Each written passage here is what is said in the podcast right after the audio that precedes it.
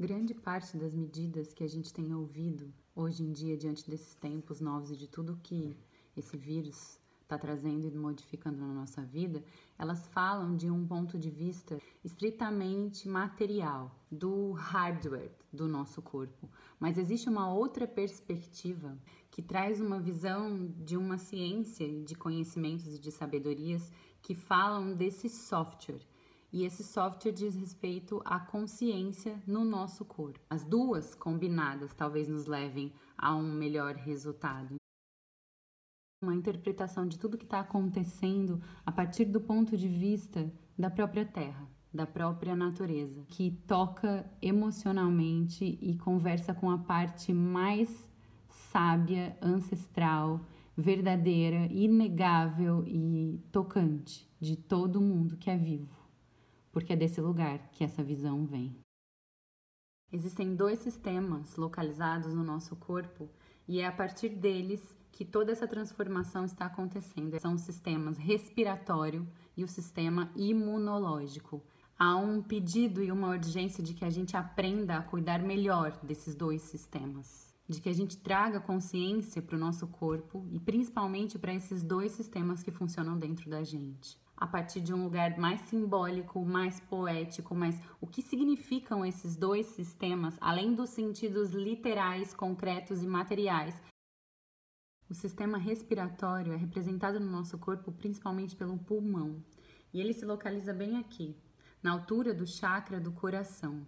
Então, pulmão e coração estão completamente relacionados, não só simbolicamente, mas também biologicamente. Né? O sangue vem do pulmão e passa pelo coração e volta para o corpo, sai do pulmão. Então, existe essa conexão entre esses dois órgãos, pulmão e coração. Então, quando a gente fala de sistema respiratório, estamos falando também de coração. A gente, de alguma forma, precisa aprender a trazer mais consciência para o coração a gente precisa aprender a sentir no coração a energia que está mais conectada a ele e que não é novidade para ninguém, que é a energia do amor. E é aí que a gente liga o sistema respiratório ao sistema imunológico. O amor é a energia que conduz o sistema imunológico.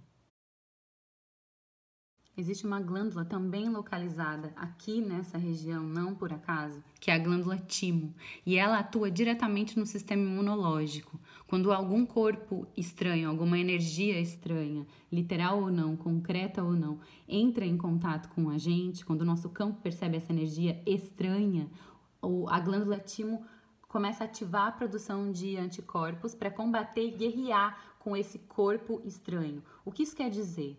Quanto mais a minha glândula timo trabalha, mais eu faço o meu sistema imunológico ficar sobrecarregado.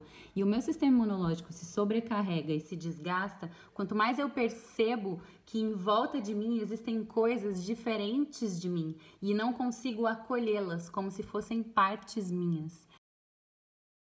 Quanto mais eu vejo, te vejo como um estranho, como um diferente de mim, em vez de te acolher, quero te combater, mais a minha glândula timo trabalha, mais o meu sistema imunológico fica cansado e destruído. Quando todo mundo está vulnerável imunologicamente, mostra que de alguma forma, todos nós estamos é, com dificuldade de reconhecer o outro ou partes ou elementos diferentes da gente como partes nossas. Eu não me vejo no outro. Então, toda vez que eu entro em contato com alguém, ou toda vez que algum corpo entra em mim e aquilo parece diferente de mim, eu exijo muito do meu sistema imunológico para eu guerrear e combater com aquilo, em vez de acolher e me identificar com aquilo. Se você olha para uma pessoa que faz parte da sua vida há muito tempo e você ama aquela pessoa, o seu time não vai, não vai ser acionado naquela hora, você não vai produzir é, alerta, você vai ativar a energia do amor e aí o seu sistema imunológico consegue descansar toda vez que, em vez de brigar, guerrear e combater, a gente reconhece o outro e os corpos externos a nós como partes iguais nossas. Então, o sistema imunológico ele funciona basicamente apertando dois botões. Ele fala: isso sou eu e isso não sou eu. O que acontece com a gente e fica cada vez mais claro, olha em volta é muita guerra, é muita competição, é muita disputa por poder, por ser melhor, por coisas que, em vez de unir, separam. Então, o nosso sistema imunológico vem a era sendo sobrecarregado. Isso não sou eu, eu tenho que combater, eu tenho que guerrear, eu tenho que matar, eliminar isso. A gente de alguma forma é criado para operar a partir desse sistema todas as vezes que isso acontece, a nossa consciência não se expande para incluir o outro e o diferente. Muito pelo contrário, ela luta e combate e se separa, ela se retrai. Então, toda vez que também a gente ouve falar sobre expansão de consciência, na prática, no, no concreto das coisas, é disso também que a gente está falando. Quando você consegue amar alguém, quando você consegue olhar para um corpo, uma energia diferente e estranha à sua e amar e expressar amor para aquilo, a sua consciência se expande. Você inclui aquele outro dentro de você, como se fosse parte verdadeiramente sua, que é de fato. Por isso que a energia do amor é o veículo condutor e ativador de um sistema imunológico saudável também. Sabe aquela suspensão momentânea que a gente sente aquele calor toda vez que a gente está com quem a gente ama, toda vez que a gente sente a energia do amor muito forte, essa suspensão momentânea é, um, é o ponto exato onde a consciência está completamente expandida e fundida com o todo. Não existe diferenciação mais nesse lugar.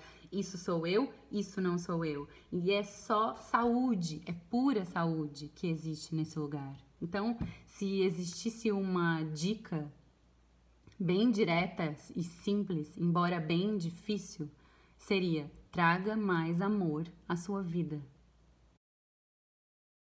O pulmão também está ligado à nossa expressão pelo chakra laríngeo, né? A gente toda vez que a gente solta a voz, que a gente canta, que a gente fala, a gente trabalha aqui e aqui com o ar, com essa energia de quem somos. A gente solta a energia de quem somos em vibração de voz. Então, tudo isso que está acontecendo também tem a ver com a nossa capacidade de expressão, expressão de quem somos, de identidade. Lembra, isso sou eu, isso não sou eu, com a glândula timo, e expressão também de amor, do amor que eu sinto por mim e do amor que eu sinto por tudo que está em volta de mim. Quanto mais a gente praticar esse reconhecimento de quem eu sou, do amor que eu tenho em mim e de como eu expresso quem eu sou criativamente e amorosamente para o mundo, mais eu também estou me cuidando e me, me deixando mais saudável para esses tempos e para tudo que eles pedem da gente.